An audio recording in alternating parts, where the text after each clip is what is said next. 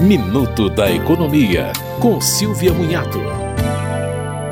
O governo divulgou novas regras do empréstimo consignado concedido para os beneficiários do Bolsa Família. Foi fixado em 5% o limite de desconto tanto para o Bolsa Família quanto para outros programas federais. O total de prestações não poderá ser maior que seis vezes e a taxa de juros terá um limite de 2,5% ao mês.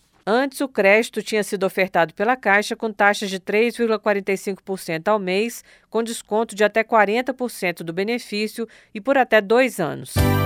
Você ouviu Minuto da Economia, com Silvia Munhato.